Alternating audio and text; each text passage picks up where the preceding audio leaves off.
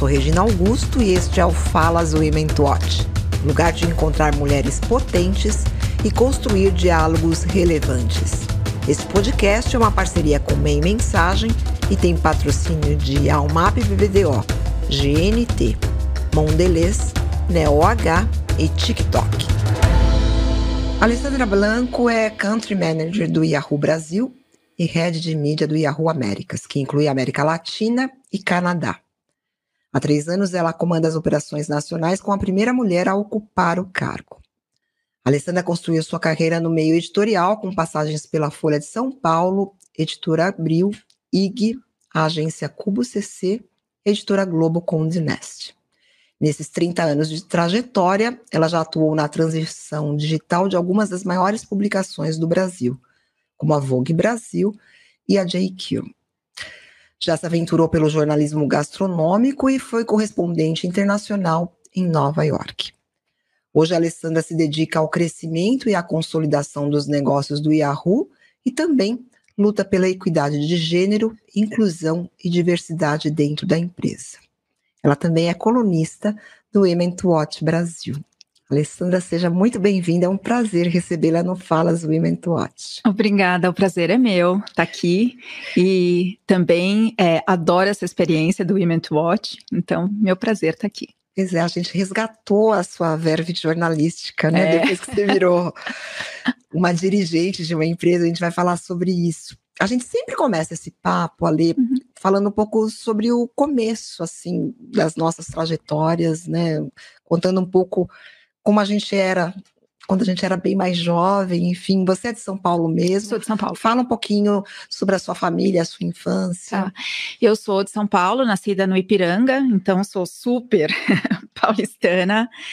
É, enfim, uma trajetória bem família classe média baixa, assim, sabe? Então, minha mãe é de nasceu em Piracicaba, meus bisavós vieram da Itália trabalhar em fazendas de cana-de-açúcar no interior paulista. Depois, meus avós se mudaram para São Paulo. Minha mãe, dona de casa, meu pai, metalúrgico. Uhum. e aí, eu cresci no, no Ipiranga. Desde. É, tenho falado esses dias sobre isso. É engraçado que eu queria fazer jornalismo desde que eu tinha oito anos. Eu nem sei bem porquê. Olha. Eu sempre gostei de escrever, e agora a minha filha está com 10 e ela está discutindo, né, o que, que ela quer fazer, então a gente tem falado muito sobre isso. Aí fiz faculdade na Metodista, ali em São Bernardo do Campo. É que o Ipiranga é um bairro que fica ali no limite do ABC, fica, né? É. E eu, eu, eu, eu sempre morei ali no final do Ipiranga, quase é, morava 10 quilômetros ali da, da Metodista. Uhum bem próximo da favela do Heliópolis até. Entendi. Então, acho que eu, eu, tive uma infância assim muito. Hoje, quando eu, eu falo muito de diversidade e inclusão, assim, olho muito para isso que eu vivi, sabe? Era, era uma coisa muito próxima ali. Uhum. Estudei numa escola de padres que o padre Júlio Lancelotti, a cada dois meses, levava a gente fazer é, visitas na favela do Heliópolis e fazer trabalho as crianças ali, com trabalho Sim. voluntário mesmo. Então, é engraçado, assim. Mas é legal isso, isso forma as pessoas, muito, né? Muito. É, é essa experiência é, é muito é, importante. É. é, até hoje, assim, quando eu olho muito para os meus objetivos de vida hoje, eu, eu trago muito isso, sabe? E outro dia escrevi até sobre isso. Exatamente. Mas aí é isso. Aí fui fazer a faculdade de, de jornalismo na Metodista e, e, eu tive um primeiro trabalho. É, é, comecei, na verdade, recepcionista de uma clínica de olhos ali no Ipiranga. Depois fiz um trabalho de assessoria de imprensa para a rede de cabeleireiro Sorro. E, e, aí depois logo entrei na Folha. No, tava no segundo ou terceiro ano de faculdade, entrei na Folha. É, você entrou na Folha no momento que a Folha era, assim, estava num auge. É, assim. o meu sonho é. era trabalhar na Folha, assim, eu, eu entrei na faculdade, eu queria trabalhar na Folha. Sim. Foi a primeira, primeiro trabalho que eu fiz na faculdade, eu fui visitar a Folha. E aí eu falava, nossa, eu quero trabalhar aqui, aquela coisa. É, porque naquele momento a mídia impressa era muito forte, né? É.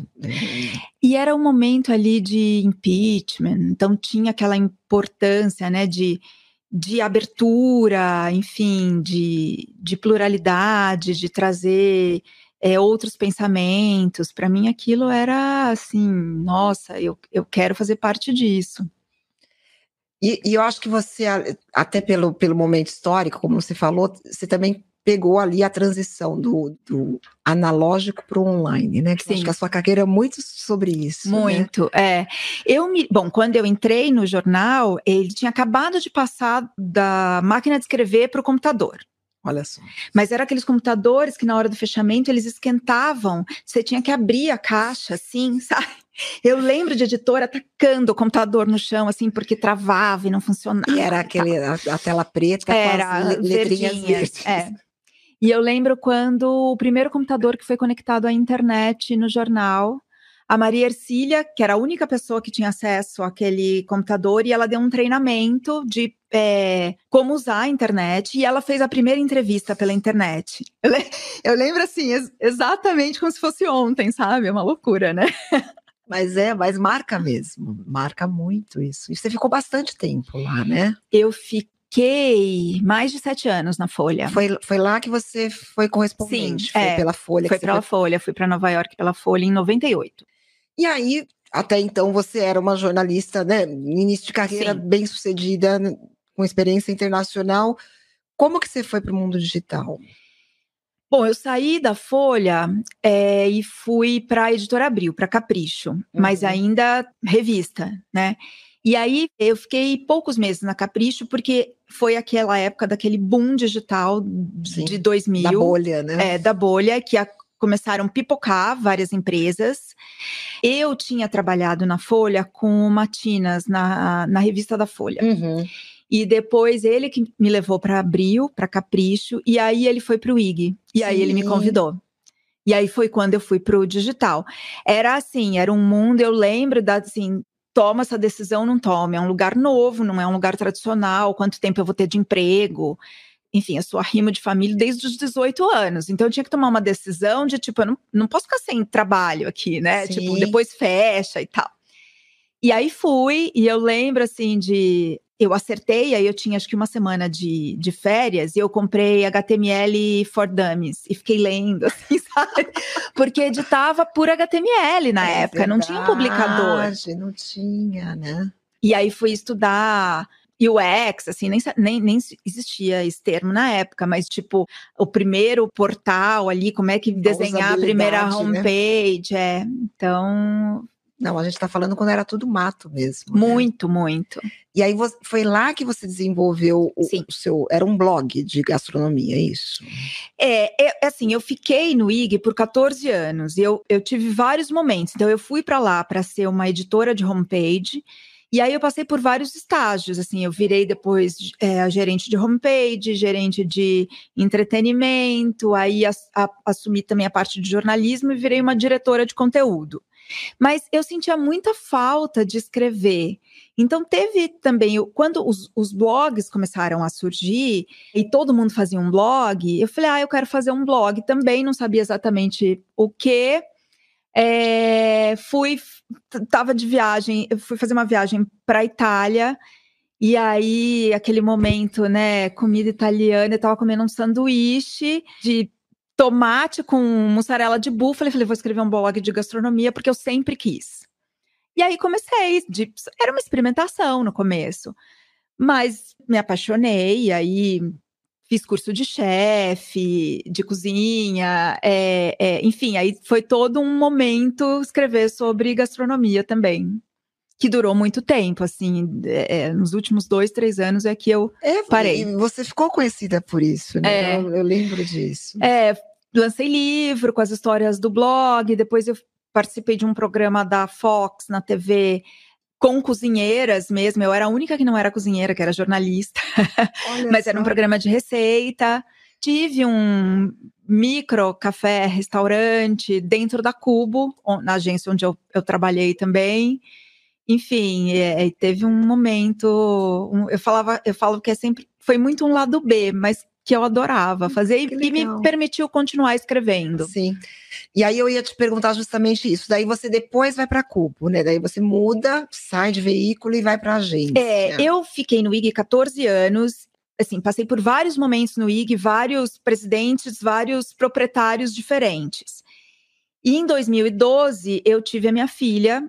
Quando, no momento que eu estava de licença maternidade, o IG foi vendido para um grupo português. Quando eu voltei é, muita coisa tinha mudado, assim, o meu, meu cargo já tinha uma outra pessoa.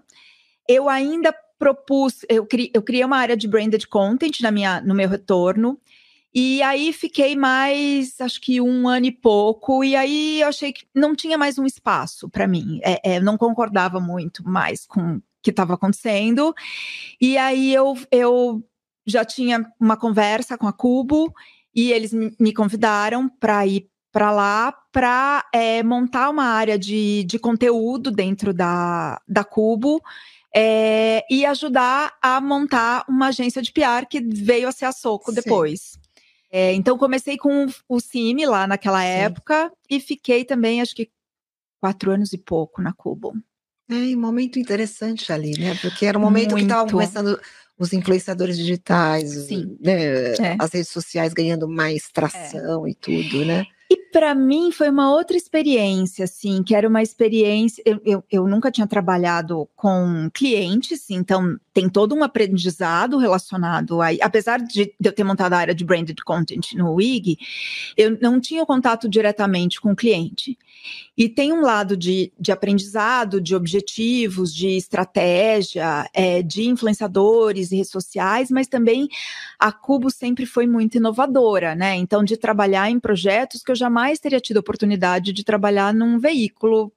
É, é, a gente atendia a conta do, do Spotify, a gente fez o projeto do sabotagem de inteligência artificial, né? Uhum. De usar machine learning para criar uma nova música composta pós-mortem ali uhum. pelo sabotagem e os parceiros uhum. e a família dele. Então, assim, foi um projeto incrível, com muita tecnologia envolvida, e era uma coisa que, para mim, assim, foi um novo respiro mesmo para minha carreira de inovação e de acesso a coisas que eu não tinha tido antes.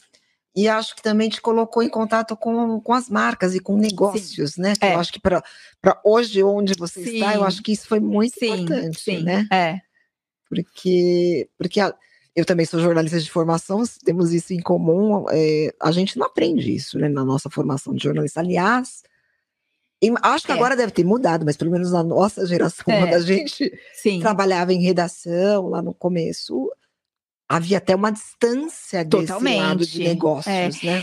Eu tinha vivenciado isso no IG, quando eu virei diretora de conteúdo no IG, tinha um lado de negócios, estratégia e orçamento que eu tive que desenvolver. Eu fui fazer um MBA para isso, porque no começo era totalmente assim, né? Não entendia nada. Então eu já vinha desenvolvendo isso. Mas na agência você é isso é a prática do dia a dia, né? Então realmente essa parte de negócios eu desenvolvi muito e, e muito de estratégia também que inclusive foi super, depois quando eu fui para Condenaste, foi super necessário, assim, uhum. né, de, uhum. de, de olhar para orçamento, de olhar para que tipo de investimento a gente precisa ter, e tinha essa relação com a Condenaste nos Estados Unidos, então, budgets para cinco anos, né? Um olhar muito para frente, então que foi foi indo uma construção mesmo uhum. que me uhum. levou ao momento que eu tô, pois que é. eu tô hoje. Aí, aí, você sai da Cuba e vai para Condé Nast. Antes de você ir para o Yahoo, você não foi Isso. Ah, não, eu tinha fui... sido direto. Não, uhum. eu saí da Cuba e aí fui para Condé Nast, fiquei um quase dois anos, um ano e meio, e aí eu recebi o convite para ir para o Yahoo. E num outro momento do Yahoo, né? Porque num outro momento do Yahoo. Nós é. tivemos é. vários Yahoo Sim. no Brasil, né? Eu digo, eu e Yahoo, a gente teve muito, muita paquera. Muito, assim, muitas vezes, assim, várias conversas, vários momentos. E aí, neste momento, é, é, que foi 2000 e comecinho de 2019, que teve um outro olhar para Yahoo é, internacional, né? E aí fez sentido para mim assumir esse esse cargo e essa esse desafio. E aí, falando agora desse seu momento atual, o fato de já ser uma empresa digital, em tese, dá uma, algumas vantagens, né? uhum. né? Mas a gente, acho que você, você assumiu em 2019, né? Que você foi para Isso, é. E aí a gente tem uma pandemia lá é. depois, né? É. Como, como que foi isso para uma empresa digital? O fato, em tese, isso, isso coloca né, um player que já é do, do uhum. mundo digital no, numa posição mais vantajosa, mas acho que para todo mundo foi desafiador. Né? É, eu acho assim, eu acho que o Yahoo ele tem um, eu acho que ele tem um olhar muito inovador para tudo, inclusive para relações de trabalho, assim ele tem um DNA né, de, de inovação desde a da sua criação, mas eu nunca tinha trabalhado num lugar com uma visão de trabalho tão inovadora, assim, é, é, e tão legal. Então, acho que teve uma questão de ter um, um, num primeiro momento, ter todo um suporte e um olhar para o funcionário, assim, de é um momento que nós nunca vivemos, nós vamos imediatamente colocar todo mundo trabalhando de casa e dando todo o suporte para isso, de ter um olhar também de, é, focado em saúde mental, então, desde ter é, suporte da empresa para as pessoas poderem ter acesso a terapia, a safe space, a, enfim, e aí, né, de todo mundo trabalhando de casa e inúmeras vezes estar tá numa reunião e assim com alguém com um bebê no colo e falar assim, agora não dá mais, a gente fala depois.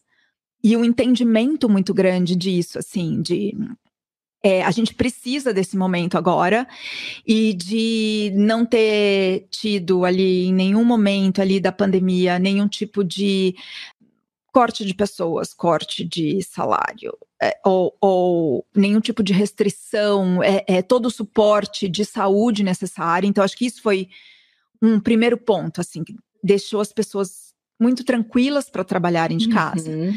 Mas aí a gente passou também por um momento do mundo que tudo mudou, né? Depois, tudo. assim, é, o ano passado ali em. Só um parênteses, você era até então responsável só pela área de conteúdo e você era. vira country manager no meio da pandemia, não foi isso? Não, eu virei country. É. Eu virei country manager no começo desse ano. Agora. É. Tá. Então, assim, a gente já tinha, já vinha uma abertura, uhum. né? Já tinha passado o pior ali da pandemia. Mas teve uma coisa que aconteceu também, que foi o Yahoo foi vendido, né, no sim, ano passado. Sim. E, e... Mais uma vez. é. E teve uma mudança de gestão, a gente uhum. teve um, um, CEO chegando em setembro, uma mudança, pra, a, a retomada do nome Yahoo, porque a, o portal nunca deixou de chamar Yahoo, mas toda a área de negócios do Yahoo, né, que passou pelos nomes de ou Verizon Media, ela volta a ser Yahoo. Chega um novo CEO e aí a gente nesse começo de ano houve uma reestruturação que seria normal ali, né, nessa mudança toda uhum. que aconteceu, e aí eu virei a country manager. Eu não lembro exatamente se foi fevereiro ou março, mas por aí. No comecinho é. do ano. E aí eu queria trazer dois aspectos, eu acho, dessa sua, dessa sua posição atual. Primeiro, a primeira mulher que assume como country manager do Yahoo no Brasil, né? O Yahoo é uma das marcas da web lá atrás, né? Uhum. É, que passou aí por várias encarnações, inclusive atual, mas eu acho isso um feito muito importante, né? Sim. Como que tem sido isso para você?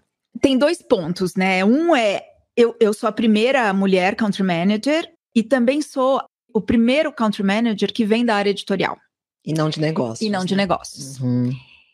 Então, assim, é eu acho que é um marco mesmo, é uma mostra do que a empresa quer ser, né? Quer trazer, mas é também super desafiador, né? Então, assim, era. Então, assim, até este ano, não só a função de country manager, mas muito da diretoria de Yahoo era muito masculina. Assim, eu era a diretora editorial e tínhamos algumas outras diretoras, mas era um momento muito mais de direção masculino. Uhum. E agora isso mudou completamente. Então, assim, no Brasil nós temos um diretor um, homem.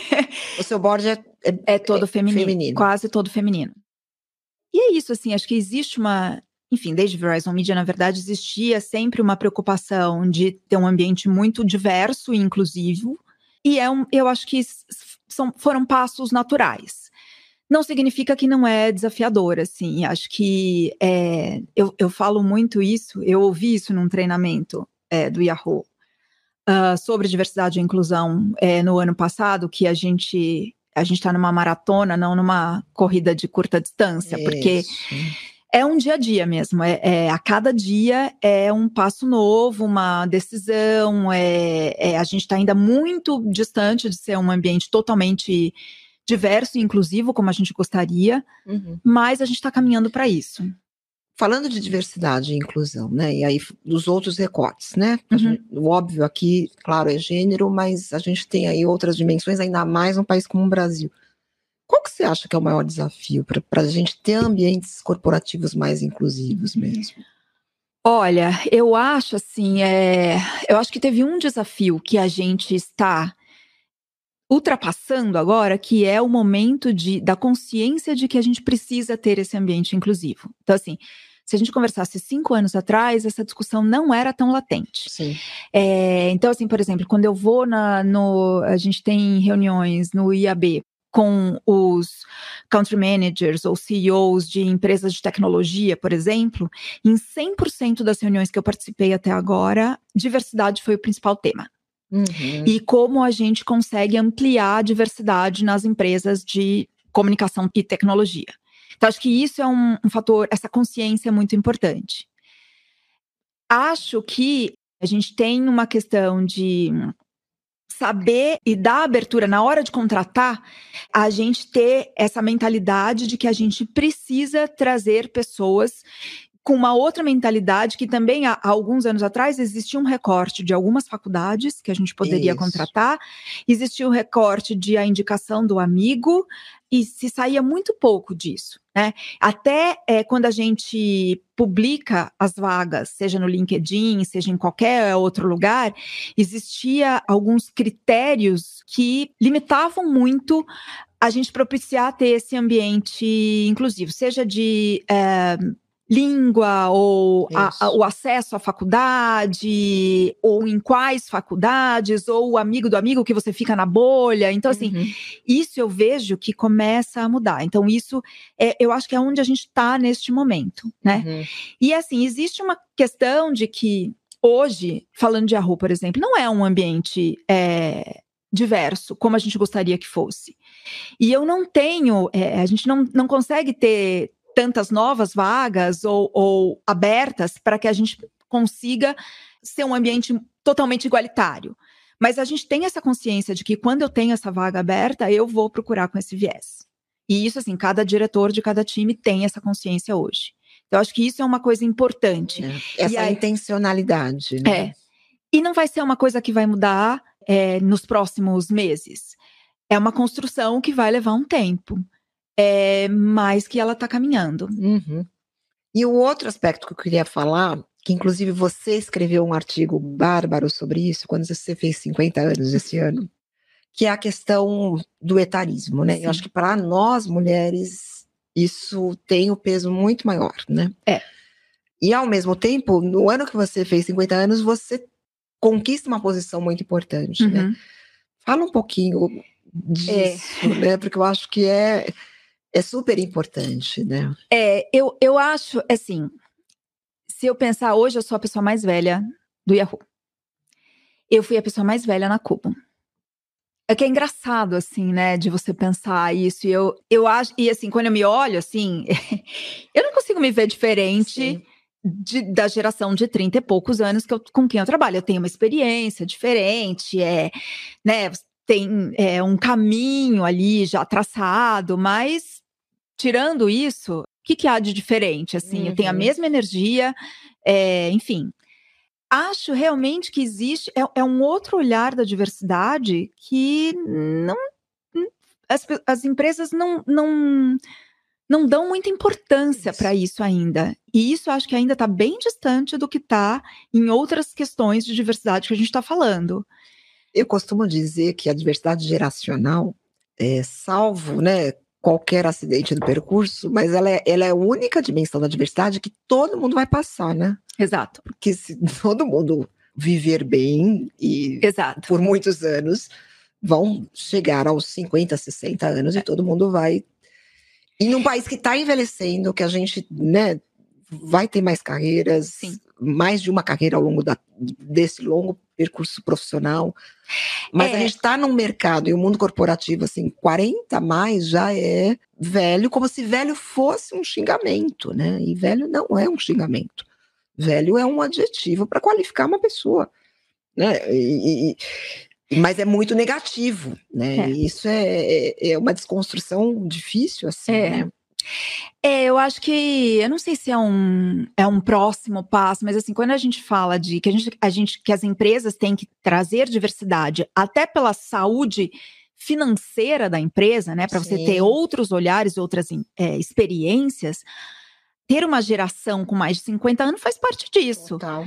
Ao mesmo tempo, a gente tem uma medicina super avançada e que vai permitir que a nossa, o nosso tempo de, de vida vai ser muito maior e a nossa capacidade de ser ativo no trabalho também vai ser muito maior, né?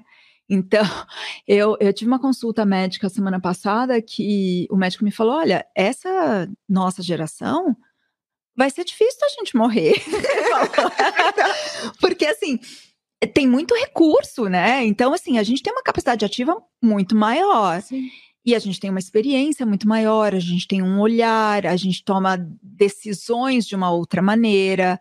Talvez, assim, não sei dizer o quanto tempo a minha geração, a sua geração, Sim. a gente queira permanecer no mundo corporativo. Mas não, mas assim, eu posso permanecer facilmente mais algumas décadas, mas- uma ou duas décadas, pelo das- menos. Exatamente. Né? E acho que a gente também teve uma grande vantagem que a gente foi aos 40, né? Porque isso, Exato. isso me, me dá um frescor e É. uma atualização, assim. É. não, é eu tenho pelo menos 10, 15 anos ainda É. ficar. Acho que isso também foi uma coisa boa. É, Porque eu tenho amigas que têm a nossa idade, né? Eu tô com 52. É, que, que os filhos já estão na faculdade morar fora e, e aí tem a síndrome do ninho vazio. sim. Você quer procurar talvez outras coisas. outras Você quer- coisas. Eu falei, não, eu ainda tenho pelo menos, no mínimo, mais 10 É. anos aí para estar com esse gás, assim, que as crianças que ainda são pré-adolescentes, mas ainda são crianças. Sim.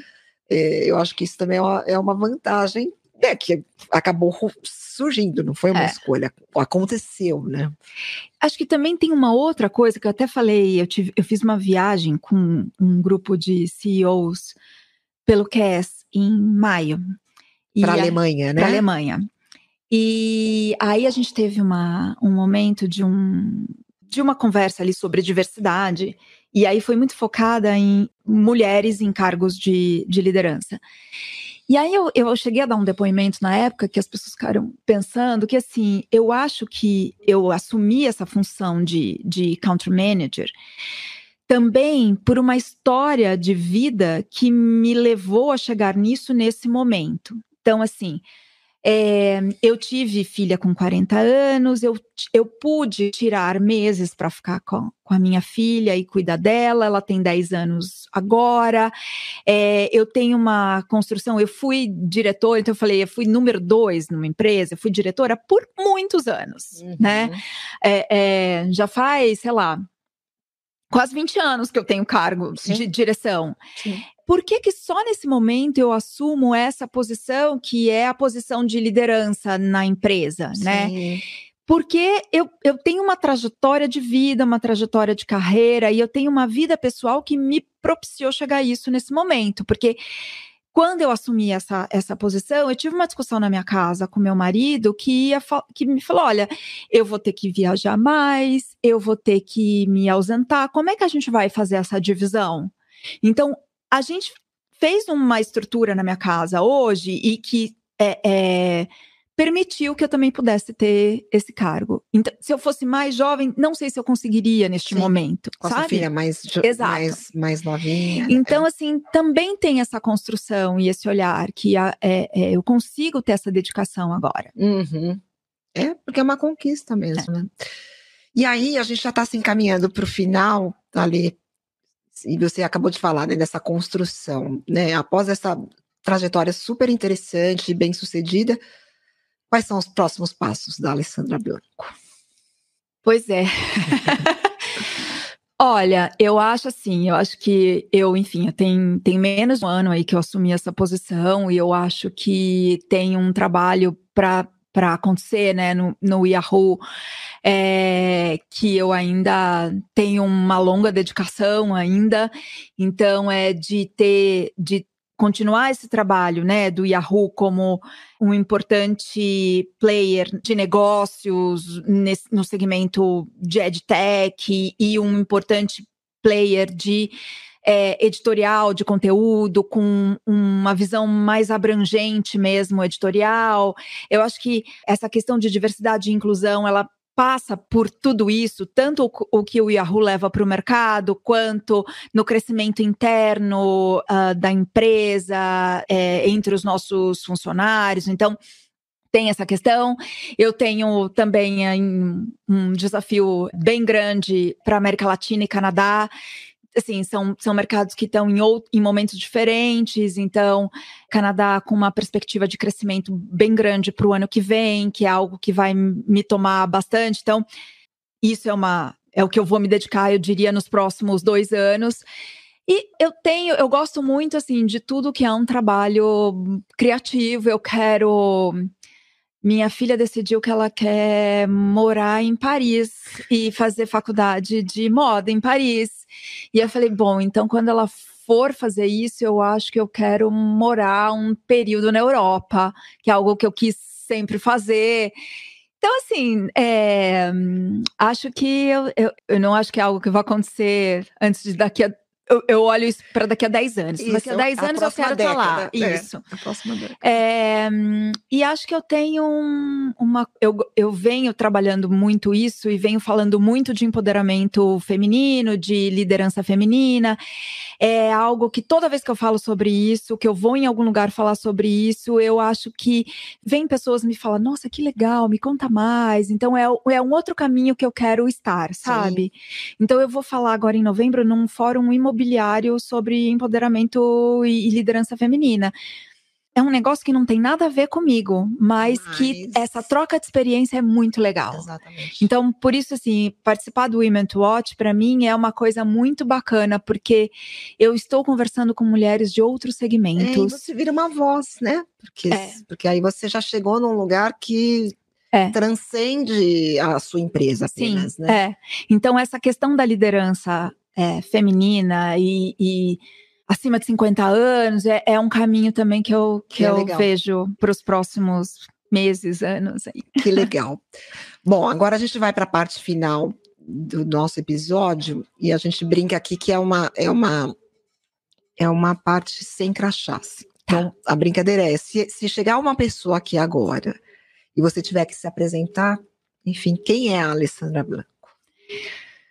Bom, eu sou é, uma mulher de mais de 50 anos, branca, com os privilégios que isso traz. Sou mãe da Laura, uma menina de 10 anos que é uma canceriana emotiva e que me faz pensar muito em tudo isso que eu tô falando no meu papel de mãe, mulher, de que educação que eu quero que ela tenha, que mundo que eu quero que ela viva.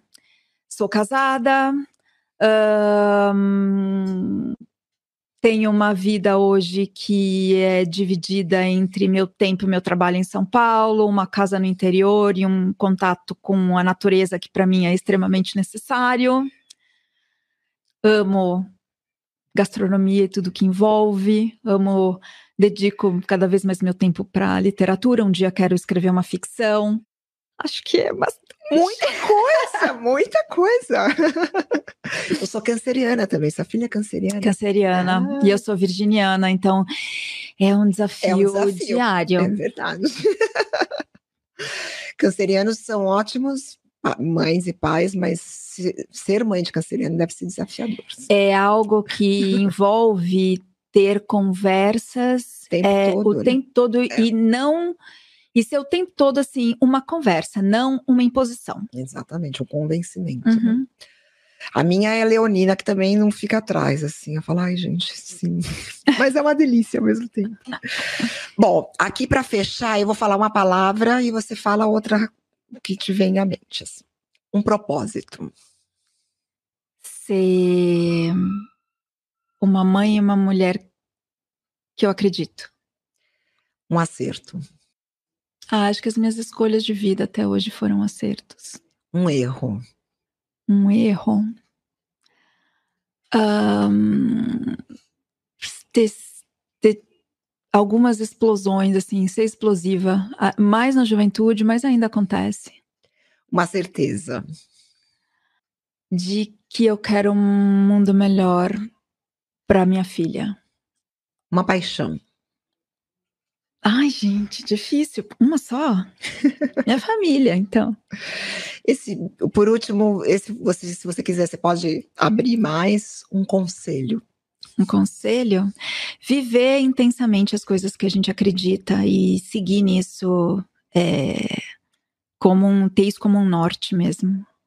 Olha, eu, a gente poderia ficar aqui mais tempo, porque esse papo é maravilhoso, mas a gente já está chegando ao final. É isso, né? Aqui duas mulheres jornalistas, 50 a mais, é, num momento ótimo da nossa vida, Sim. com as nossas filhas aí mais ou menos na mesma idade. Acho que é isso, assim, é viver o que a gente acredita. Acho que para mim é isso. É isso aí. Adorei. Também. Obrigada, Obrigada querida, a você. parabéns. Obrigada, parabéns você também. Delícia participar dessa conversa. Tá?